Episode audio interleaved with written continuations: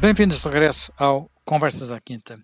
Hoje vamos viajar até Pequim, mas sobretudo até Moscovo. Tudo isto a propósito não apenas do, da entronização formal de Xi Jinping como presidente da China, mas também da sua visita uh, a Moscovo. Foi o 40 encontro entre Xi Jinping e Vladimir Putin. Só este número diz muito, uh, mas uh, há muitos elementos bem interessantes e bem relevantes em tudo o que se passou nas últimas semanas. Eu vou começar, talvez, por uh, contar um pequeno episódio uh, que foi uh, os termos quase enigmáticos com que ontem Xi Jinping se despediu de Vladimir Putin depois de várias horas de encontro. Depois de haver uma. Depois de, de uma forma de, ser, de dizerem que estamos a viver um momento particular em 100 anos de história, Xi Jinping virou-se para Vladimir Putin e disse: Tem cuidado contigo. E entrou no carro. Jaime Gama, isto foi um encontro de amigos, mas desiguais. Sim, sem dúvida. Eu também fui sensível a essa despedida. E Putin respondeu: Tenha boa viagem, meu amigo. Também fui sensível. Eu acredito que na coreografia chinesa isso não quisesse ter outras implicações, senão implicações de cortesia, longa vida a um amigo, mas na conjuntura era algo que, dito daquela forma, também enfatiza um pouco a precariedade da posição do titular de quem nos estamos a despedir, porque tem ou pouco o significado de dizer aguente-se, veja se se aguenta, como quem diz, você está a precisar aqui de ser escurado, porque a situação não é muito boa. Mas eu admito que os orientais e os chineses em particular têm dificuldade no seu formalismo em entender as repercussões concretas, sobretudo as mais maliciosas, e por isso não são capazes de prever tudo aquilo que a retórica do seu protocolo às vezes é capaz de uh, ensinar. De qualquer forma, foi uma relação uh, precária. Bom, uma relação desigual. Uh, as relações entre a Rússia e a China, entre a União Soviética e a China, uh, nunca foram relações muito pacíficas. Se nós virmos bem, apesar das tentações de aliança que a China pode ter com a Rússia ou teve com a União Soviética em certos períodos, mas os chineses não deixam de olhar para os russos como também sendo os ocidentais e os ocidentais que têm uma fronteira de imensos milhares de quilómetros com a China. E a verdade é que, apesar dos mongóis terem ameaçado a Rússia, também os chineses não se identificam com a posição dos mongóis face à Rússia, sobretudo em relação ao passado, porque a China é construída numa relação complexa com os mongóis. Mas para dar. Sim, houve vários exemplos, imperadores, houve, houve uma, dinastias que eram dinastias mongóis, não é? Exato, mas que os chineses. Sim, mas dinastias mongóis completamente assimiladas, digamos assim. Certo, mas que os chineses consideram como dinastias não chinesas e, portanto, essas foi as que determinaram também a criação da muralha da China e tudo isso. É um problema complexo. Mas se nós virmos bem, por exemplo, eh, em 1949, quando Mao Tse-tung consegue finalmente ser recebido por Stalin, eh, é prachado com uma eh, espera de imenso tempo até ser recebido, o que é algo que nunca Mao Tse-tung veio a perdoar. Sim, e vingou-se, pode-se dizer que se vingou. Ah, sem dúvida. E podemos depois ver que em, em 1989, quando Gorbachev visita a China, é a primeira cimeira em 30 anos, porque não havia cimeira em 30 anos. As relações estiveram quase à beira de um confronto eh, por causa da fronteira, com atritos e combates militares. Chegou a haver confronto mesmo, nessa altura? Sim, e os russos chegaram a ameaçar com o uso preventivo de armas nucleares sobre a China. Portanto, é uma relação muitíssimo complicada, para não falar de toda a história da relação eh, no Extremo Oriente, a Manchúria, o papel da China no fim da, guerra, da, da Segunda Guerra Mundial, eh, depois a relação com a Coreia do Norte, depois o, o, o apoio inicial à China e a retirada do apoio à China, enfim, é uma relação complexíssima e eh, é uma relação que também sabe fingir. Eh, neste caso, podemos dizer que determina esta relação é um pouco a ideia de criar uma frente contra os Estados Unidos, ou um mundo dominado pelos Estados Unidos, mas a ideia não é tanto da parte da China a de se subordinar à Rússia, porque se virmos na comparação global, a China tem oito vezes mais população do que a Rússia, tem um PIB que é nove vezes superior e tem um orçamento militar que é o dobro. Portanto, a China hoje não está naquelas condições de dependência em que se encontrou do apoio russo em certos momentos sempre muito perturbados da sua história no passado. Aliás, desse ponto de vista, a situação praticamente inverteu-se, porque neste momento é a Rússia que, em boa parte, depende economicamente da China e das compras que a China lhe faz para Sim. Eh, tornear eh, os, os, embargos, os embargos do Ocidente. A Rússia está a ver se consegue transpor para a China toda a cadeia de negócio na área do petróleo, do gás, do nuclear, que estabeleceu com a Europa e com os países da OCDE e que agora, por virtude das sanções, tenta acomodar uh, para o lado da China. A China considera isso positivo e vantajoso.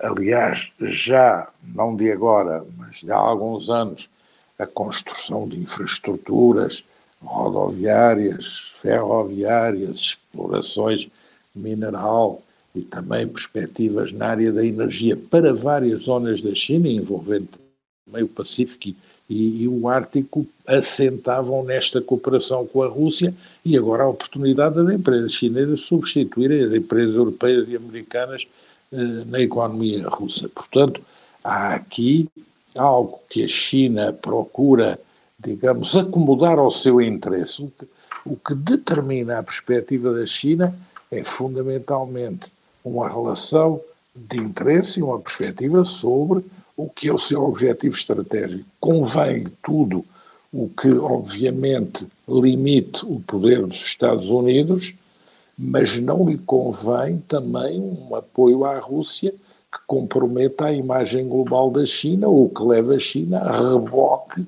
do interesse russo. E nisso a China foi também muito clara nesta cimeira, dissociando questões militares de questões de desenvolvimento da economia, deixando bem claro que tem um plano de paz, por mais controverso que ele possa ser, mas isso significa que a China não quer ir atrás da posição russa Tucur, que quer ir de outra maneira ao problema.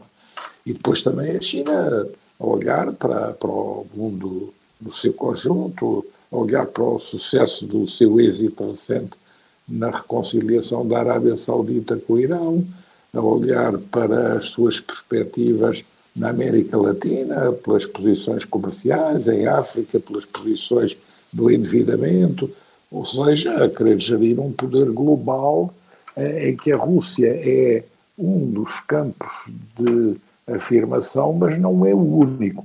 E, por outro lado, a China a recear muitíssimo que uma colagem demasiado próxima à Rússia faça a China cair em objeto de sanções dos Estados Unidos e da União Europeia, privando a China do seu eh, desenvolvimento tecnológico e económico.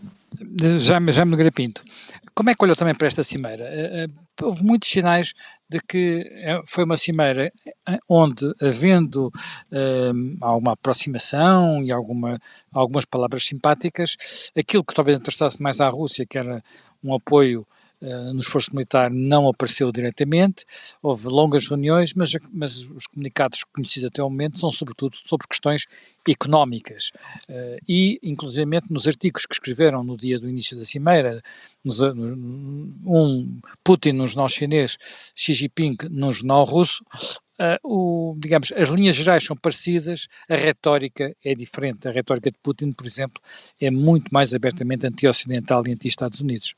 Sim, isso faz, isso faz todo sentido. Quer dizer, eu também, se fosse um chinês que quisesse ajudar a Rússia, não ia para a Rússia dizer que, que, que era grande amigo deles e, e, subscrever. Quer dizer, os chineses nisso são bastante subtis e eu penso que já se deixaram completamente daquelas linguagens excessivas eh, dos tempos do maoísmo, etc. Portanto, eh, os chineses oficialmente declararam que era uma jornada de, de amizade, de cooperação e de paz. E é preciso ver que, que a forma que muitos, quer dizer, a forma eh, que neste momento os únicos países que tomaram, digamos, as dores da, da Rússia nesta situação, que não são propriamente dores muito fáceis de tomar, eh, foram Estados menores, quer dizer, foi, foi Cuba, foi, foi a Coreia do Norte, quer dizer, a China. A, está... Síria, a Síria, Sim, são os, que são, são os que são dependentes, não é? São os que estão dependentes diretamente. Agora, a maior parte dos Estados, a sua forma, digamos, de.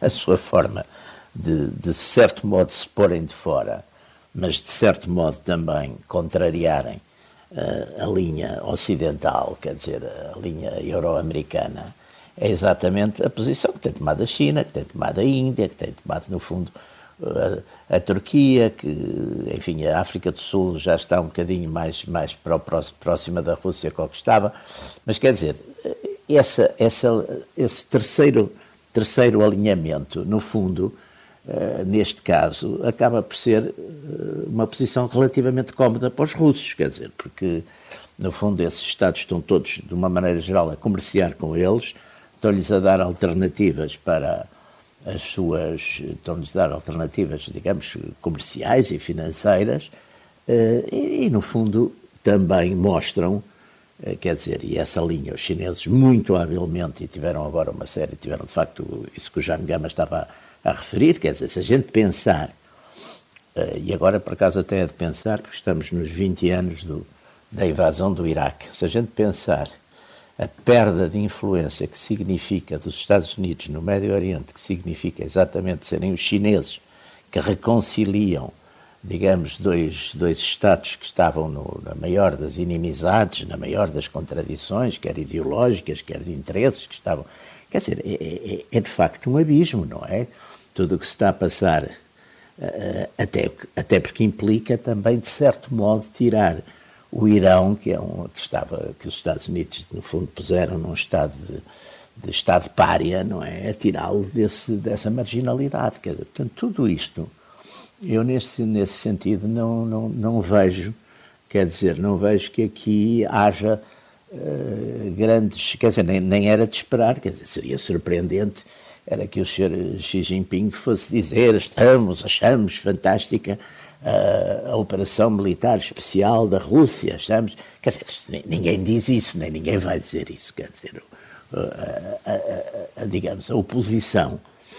É, a oposição aqui é, tem sido muito mais o não alinhamento com as posições uh, euro-americanas ou da NATO, ou americana ou europeias e da NATO, do que propriamente um, um alinhamento com a, com a Rússia, porque isso de facto está um bocadinho fora de causa, quer dizer, mesmo, mesmo eu diria que mesmo maquiavelicamente aqueles que querem, de certo modo, contrariar a linha ocidental, não fazem eh, aclamando uma coisa que é muito difícil de aclamar, quer dizer, não, ninguém vai dar vivo, ninguém que queira exatamente colocar-se numa posição eh, de alguma capacidade de mediação, que é o que no fundo eh, estão a fazer Estados tão diferentes como, como a China, como a Turquia, etc., os próprios sauditas numa altura, até Israel também, eh, esses Estados não se estão a colocar, que é evidente que não vão neste momento, com, enfim, com, pela razão das coisas, da própria razão das próprias coisas na, situa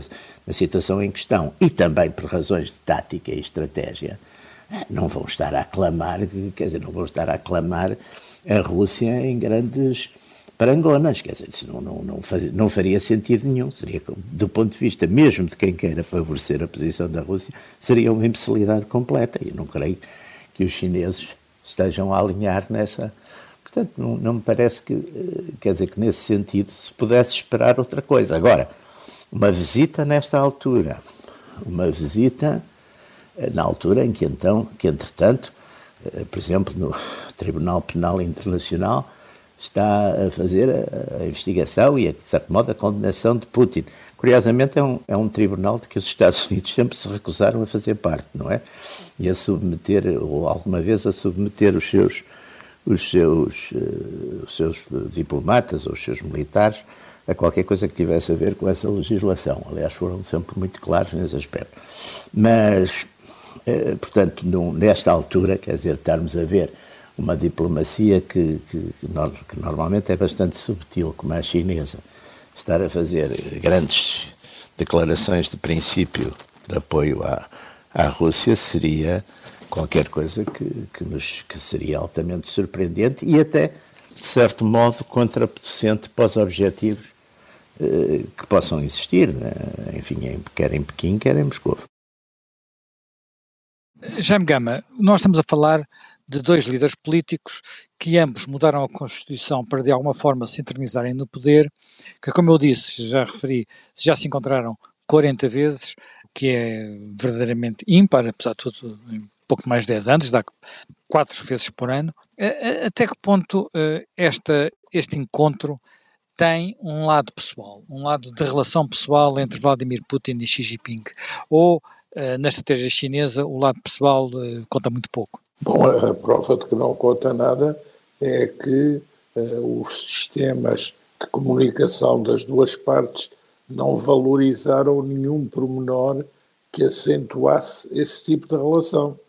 É, embora nas declarações de ambos hajam cuidado em uh, ostentar muitas vezes meu amigo, meu grande amigo, meu profundo amigo, meu eterno amigo, mas na verdade tudo foi coreografado para que os momentos fossem os momentos oficiais clássicos. Não houve nenhum momento mais distendido, não houve nenhum momento mais íntimo, não houve nenhum momento em que nenhum dos intervenientes uh, pudesse contar algo mais informal ou mostrar algo mais informal para testar essa ritualística amizade que foi agora projetada nesta cimeira. Portanto, aí estamos perfeitamente entendidos e, e conversados. De resto, estes encontros são encontros eh, meticulosamente organizados para ser geridos para efeitos internos, para efeitos internacionais, para efeitos de grande comunicação eh, e são muito calibrados. Mas eh, as relações eh, pessoais entre Putin e Xi Jinping, na minha opinião, eh, não sei se sequer existem, mas nada indica que sejam muito íntimas, nem muito próximas, nem que passem deste formalismo com que se viu a circulação em tapetes enormes. A Rússia atual continua a incorporar muitíssimo o protocolo do tapete czarista e da grande distância a percorrer pelos eh, convidados, é um ritual que dá muita importância. Depois, também quando se faz muito uh, acentuar as emendas que são oferecidas nos encontros, uh, isso é um pouco também já o clássico, não, não tem nada revela sobre nenhuma proximidade. É? Portanto, aí acho que as coisas foram muito muito formais. Vamos a ver agora como é que são na visita de Putin à China. E vamos ver quando é que ela acontece também, porque não ficou marcada. Enlai e Mao Tse-tung foram quase uh, mais uh, amáveis a receber Nixon do que agora a forma como Xi Jinping foi, foi recebido na, na Rússia. Portanto, isso para todos nós parece evidente. Não? É? Já no Pinto, este Xi Jinping que se apresentou em, em Moscovo é alguém que acabou de ser, enfim, novamente impulsado como presidente, mas que agora tem um quadro de governação diferente. Quando ele chegou ao poder, tinha um primeiro-ministro que de alguma forma era uma figura mais independente, ele foi esvaziando o poder desse primeiro-ministro e agora foi buscar para o lugar de primeiro-ministro alguém que vem, que vem de Xangai, que vem de, de uma área, de uma zona onde já, já trabalhou com ele, que será alguém mais entrosado na sua linha. Nós estamos a assistir a um poder cada vez mais pessoal, cada vez mais Xi Jinpingiano em, em, em Pequim? Penso que sim.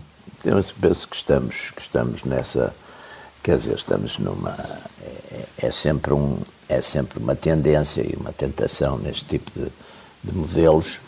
Há sempre uma tendência quando o, o, líder, curiosamente, Xi Jinping alterou, nesse aspecto, alterou uma regra de jogo que tinha sido, enfim, de certo modo, imposta no, no pós-maoísmo, exatamente para impedir, uh, para impedir, digamos, aquilo que foi exatamente a, a tirania pessoal maoísta eh, ao sistema. Quer dizer, não há dúvida que, que houve, no pós-maoísmo, houve uma, uma passagem, digamos, daquilo que era um governo que se tinha tornado um governo altamente pessoalizado, altamente tirânico, um governo mesmo com implicações eh, de paranoia coletiva, de, de, de massacres, de, de, campos de concentração, de revoluções culturais, de uma coisa profundamente uh, anti-humana e, e, profundamente uh, brutal, não é? Brutal e até por vezes com acessos que, que nos lembram quase aquelas tiranias da, da antiguidade, os Heliogábalos e companhia. Quer dizer, Mao Tse-tung, de facto, era, nesse aspecto, requintou, e sobretudo nos seus últimos anos, requintou absolutamente, impondo um terror à sua volta, aquelas atitudes que ele teve, por exemplo, com o próprio Chuan Lai, que estava doente com o cancro, que ele não o deixava tratar, tudo isso, quer dizer, toda essa paranoia, não há dúvida que foi. Ah, não, e houve momentos, momentos até de grande humilhação, quando ele, por exemplo, numa daquelas recepções, visita, sentou, ele, sentou ele quase ficou num banquinho, chão, numa espécie de banquinho, quase no chão. Parecia ao chão, exatamente. Ora bem, Uh, houve, não há dúvida que houve, depois de liquidado aquele bando dos quatro, houve uma tentativa da, passagem dessa tirania, não é? Para uma oligarquia relativamente mais moderada, digamos, com um senso de pragmatismo grande, que teve exatamente até a inteligência de criar aqueles modelos, de utilizar o, embora, enfim, severa, muito controlado pelo poder político, mas de utilizar as vantagens do capitalismo e, e, tudo isso para dar um desenvolvimento que temos que concordar que esse desenvolvimento económico na China aconteceu e foi, e foi de certo modo contrário, embora é claro que se arranjassem linguagens socialismo, essas linguagens simpáticas, o modelo chinês e não sei o quê, mas que de facto foi a criação de, de, de, e utilização, embora não abrindo mão do poder político pelo partido, mas de passagem para um regime, enfim, muito mais normalizado, embora sendo um regime autoritário, sendo um regime que continuava a ser realmente um regime partido único, onde de facto as linguagens de tipo democrático são uma espécie de, de, de cobertura, digamos, ideológica, mas, mas qualquer, de qualquer forma, um regime, enfim, sempre dentro daquele nacionalismo chinês, eh, mas utilizando, digamos, pragmaticamente e com, e com resultados que, que, que, temos que confessar e reconhecer que, de facto, deram uma volta completa, criaram uma classe média, mantendo, de facto, o controle, de, e quando é preciso, de formas brutais, mas eh, mudou e passou a ser um controle muito mais oligárquico, chamamos-lhe assim, ou aristocrático ou oligárquico, né, de uma elite de confiança política, mas que cumpriu, digamos, as regras do jogo, ou seja, dois mandatos, uma certa liderança coletiva dentro daquele chamado eh, Standing Committee, não é? permanente do, do Comitê Central, e Xi Jinping está claramente a alterar isso, passando exatamente primeiro, passando a, a exercer para um terceiro mandato, que é, é inédito desde. Agora, também devemos confessar que não se vê Xi Jinping pelo menos por enquanto, aquelas características, as tais características de, de paranoia que, que reconhecemos em Mao Tse-tung, quer dizer, é uma, é uma oligarquia, a oligarquia chinesa é uma oligarquia E, aliás, a maior parte dos regimes do mundo são oligarquias, quer dizer, não, não, quase todos, mesmo as democracias, acabam por ser umas oligarquias assim mais benévolas, mas que acabam por ser, de certo modo, oligarquias. Mandam, aliás, é normal que nas sociedades mandem algumas pessoas, quer dizer, as experiências de mandar um só ou de mandarem todos normalmente são bastante desastrosas. Agora, não há dúvida que Xi Jinping uh, e, a, e, a, própria oligarquia chinesa vai ter sempre este problema, quer dizer, até que ponto o, o monarca, o monarca, não é, no sentido que era um tema, aliás, que os, os, os humanistas todos, princípio do século XVI, desde o Maquiavel ao Thomas More, estavam todos a discutir, é uh, onde é que a monarquia se transforma em tirania, não é? Isso, isso é um problema. Agora, dentro disso, o, o regime de facto, o regime chinês está a aproveitar esta, esta linha mais ideológica dos Estados Unidos está, e, está, e está também a aproveitar outra coisa que é muito importante. É a profunda divisão em que os Estados Unidos se encontram neste momento. Quer dizer, onde de facto há, há, há uma oposição eh, política e ideológica muito grande entre os republicanos e os, e os democratas, não é?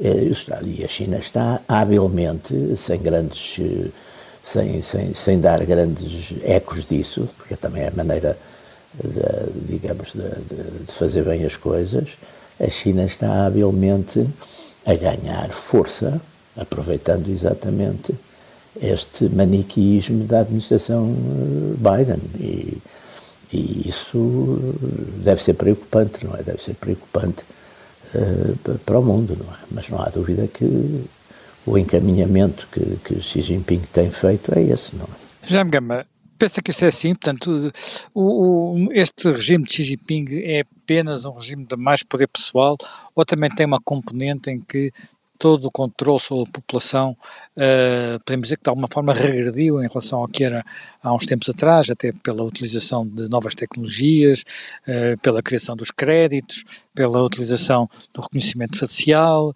e uh, há menos, digamos, menos esperança de uma evolução da China que cada vez mais afirma, se procura afirmar no espaço global como um modelo alternativo, um modelo económico e político alternativo? É, bom, penso que se analisarmos eh, a China como algo que vai percorrer um caminho de democratização semelhante à Europa Central e de Leste, o que até em certas ocasiões se julgou que a Rússia podia percorrer, estamos enganados.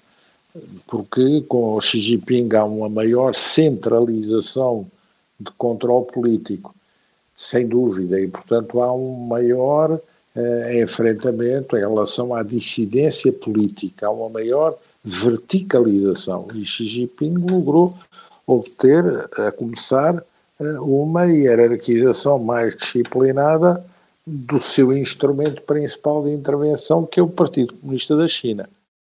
Isso é nítido, consolidou o poder para um terceiro mandato, e isso é algo que implicou ter vencido muitos potenciais candidatos alternativos nesta disputa. Agora, significa isto que eh, Xi Jinping abdica de fazer da China uma potência moderna, uma potência forte no plano da ciência, da tecnologia, no plano militar, no plano da afirmação geoestratégica? Ah, isso penso que não.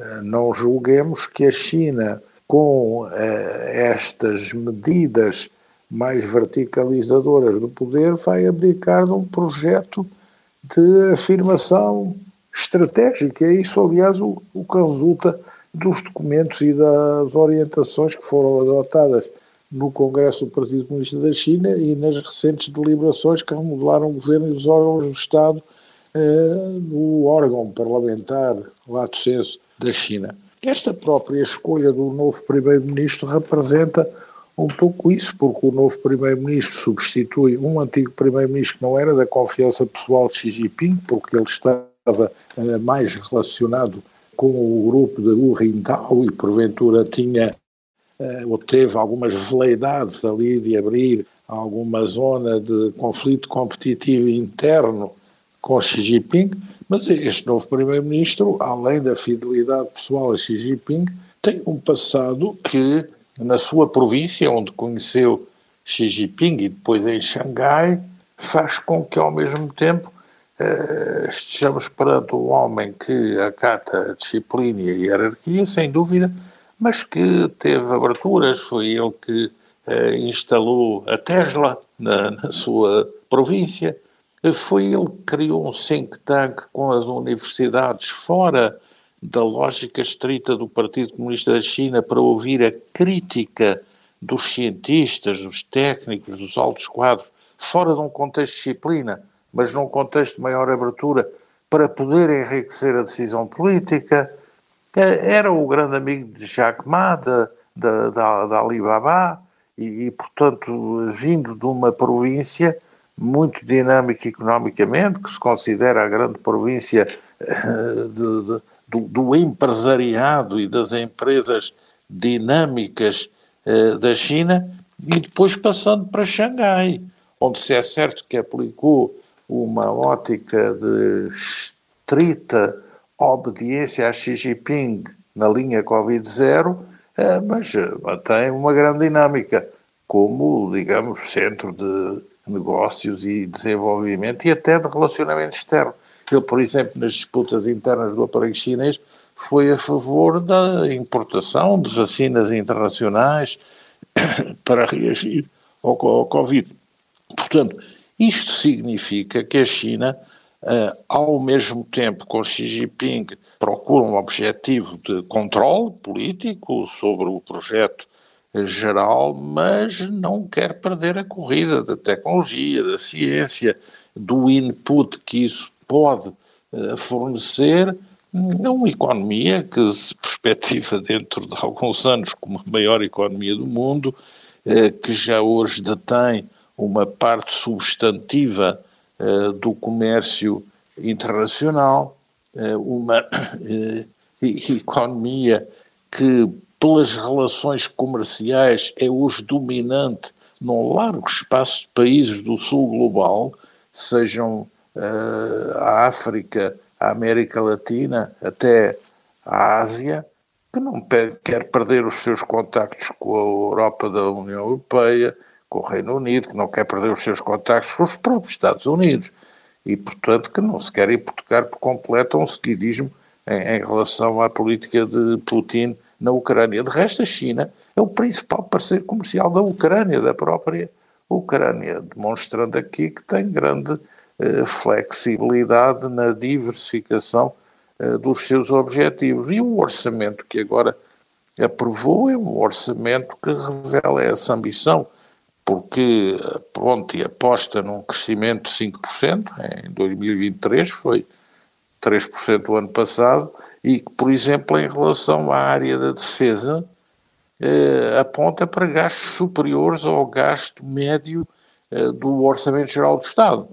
Portanto, enquanto o orçamento vai crescer 5 ponto não sei quanto, o orçamento da defesa crescerá 7 ponto não sei quanto, o que significa que a China dá valor à sua projeção como potência global. Ou seja, se quiser, é um, é um misto de conservador, progressista, ambicioso, reformista, mas conservador quanto à tutela da orientação geral. Mas não vamos estar perante uma China, eh, digamos, que abdique do seu projeto essencial. De resto, é interessante ver como, na análise da sua competição com os Estados Unidos, a China coloca os Estados Unidos como ameaça à China num ponto essencial, que é os Estados Unidos quererem desenvolver esforços para limitar o acesso da China a tecnologias de ponta. Isto significa que há aqui uma visão sobre onde é que está a disputa, onde é que está o essencial, na medida em que os próprios sistemas militares, se se quiser, são subsistemas de tecnologias de ponta e, portanto, aí é que está a batalha essencial a montante do próprio sistema militar e daí a China não vai abdicar. Já me Nogueira Pinto, voltando, voltando uh, digamos, ao, enquadramento mundial, dá uh, especial relevância às declarações de, de, de Santis relativamente ao, à situação internacional ou, como alguns analistas referem, trata-se mais de algo para garantir que tem os chamados eleitores MAGA, Make America Great Again, uh, e vencer a nomeação republicana, portanto, batendo Trump, uh, sendo que depois poderá ter eventualmente uma outra política mais próxima daquela que é hoje a de Joe Biden. Está a falar, portanto, sobre aquelas. Estou a falar sobre as declarações fortes reticências relativa, que, ele, que ele coloca. Uh, sim, a, colocar a China como defesa, principal adversário e, a, colocar, e considerar a Ucrânia como secundária. Eu penso que faz algum sentido dentro do, enfim, se a gente olhar para, também para a evolução da, da opinião pública americana, eh, democratas e republicanos eh, em relação à Ucrânia, vê-se que, um, que em geral eh, tem decaído aquela linha mais entusiástica e mais quase incondicional de apoio à Ucrânia, que era era o que acontecia, digamos, aqui um ano atrás, não é? Um ano atrás e, e até manteve-se fortíssimo até, até o verão. Estamos a ver que isso declina entre os, os eleitores americanos e, sobretudo, dentro dos republicanos, não é? E, e, e nesse aspecto, é, evidente que estas declarações de política internacional são de candidatos ou possíveis candidatos à presidência são sempre, enfim, são, são, são, são, são, uma, são clássicas e os mídias têm, de facto, uma atenção muito grande e profunda a isso. Mas não há dúvida que eu penso que é uma. Mas, como sempre, quer dizer, as declarações, ele está, está, está neste momento a posicionar-se numa linha que também, de certo modo, é uma linha já um bocado de Trump e é uma linha também que eh, está muito forte e viu-se agora nos 20 anos da, da, do, nos 20 anos do, da invasão do Iraque, viu-se que, enfim, os resultados, de certo modo, perversos dessa invasão do Iraque, que no fundo acabou 20 anos depois, os Estados Unidos estão muito menos influentes no, no Médio Oriente eh, do que estavam, quer dizer, tiveram de facto, quer, quer esta campanha do Iraque, que foi militarmente um sucesso, mas politicamente não, não, não foi por aí, por aí além. Dizer, eh, depois o desastre do, do, da retirada do Afeganistão, tudo isso encoraja muito fortemente nos Estados Unidos o, o isolacionismo outra vez. E, portanto, eu acho que quando De Santis faz uma, uma linha deste tipo, é uma linha que tem sido muito comum em, em políticos conservadores americanos e, e alguns europeus, que é dizer a gente tem que olhar é para o inimigo principal e não devíamos estar aqui a perder, quer dizer, a sacrificar isso. Agora vem muito até uma linha mais na, na perspectiva da defesa, é dizer estamos aqui a, a meter a cave em termos de recursos numa guerra que mais tarde ou mais cedo vai ter que acabar e congelar-se. E, e em vez de estarmos a pensar no nosso inimigo principal, que é de facto a China e o poder chinês. Jaime Gama, tem a mesma análise? Acha que é uma, é uma, é uma, pode vir a ser considerado secundário? Os recursos que os Estados Unidos estão a mobilizar, em termos até do seu próprio orçamento de defesa, são bastante, bastante limitados. São. Eh, os Estados Unidos continuam uh, a ser, apesar de tudo, o país que tem a maior capacidade global nessa área.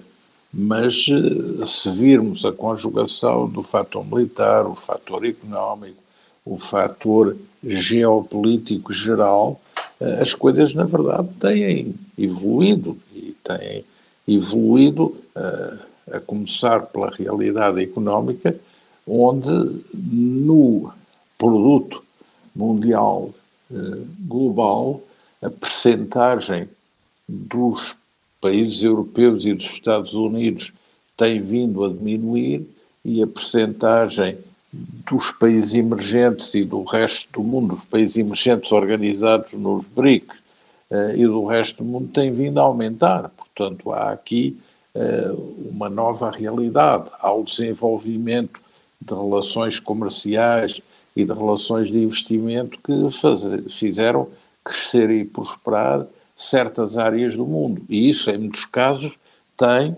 efeitos diretos no plano da organização das forças militares, no plano da organização das alianças políticas, eh, no plano das relações entre si, dos componentes estruturais da comunidade internacional. A ordem estabelecida no fim da Segunda Guerra Mundial e que durou até ao fim da Guerra Fria não é hoje aquela que fornece um modelo uh, pelo qual nós nos regulamos. Há uma erosão desse sistema, não há a definição de um novo sistema, há competidores para a definição de um novo sistema. A Rússia e a China, uh, ambas gostariam de ver uma alternativa a um sistema mundial liderado pelos Estados Unidos, mas também ainda não foram capazes de elaborar um sistema alternativo. A Índia, uh, Brasil, depois também não são capazes de elaborar algo que dê garantias de estabilidade. Há também contra-reações uh, ao poder expansivo da China. A Rússia, com esta intervenção na Ucrânia, gerou enorme antagonismo, mas ao mesmo tempo é capaz também de realizar alguns avanços, por exemplo, como os Estados em África, usando outras componentes da aproximação. Portanto, há uma turbulência grande e as Nações Unidas também, que são um pouco o receptáculo de tudo isto, vê a sua margem de intervenção eh, muito reduzida e não são capazes de problematizar uma alternativa, até porque têm receio de que a alternativa lhes escape na definição do figurino institucional. Portanto, vivemos um período, na verdade, muito eh, instável, muito indefinido, confrontacional em alguns casos, e eh, isto que se passa com a guerra que a Rússia eh, iniciou ao invadir a Ucrânia eh, é algo que tem repercussões muitíssimo fortes. Mas também não esqueçamos que a tensão existente em torno da questão de Taiwan é, do outro lado do uhum. mundo, um foco de tensão muitíssimo muitíssimo muito perigoso mas... para a estabilidade, é muito importante. E aí a China é que está como o principal responsável Exatamente. pela desestabilização. Bem, nós terminamos mais um Conversas à Quinta, reencontramos dentro de uma semana com um novo tema.